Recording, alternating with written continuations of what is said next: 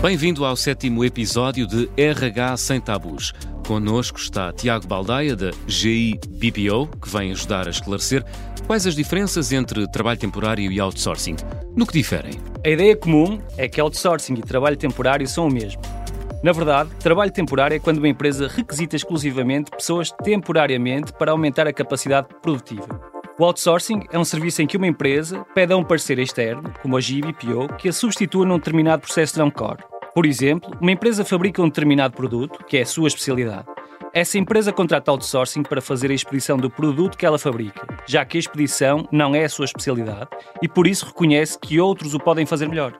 Acho que saímos deste episódio todos mais esclarecidos. Vemo-nos no próximo episódio de RH Sem Tabus.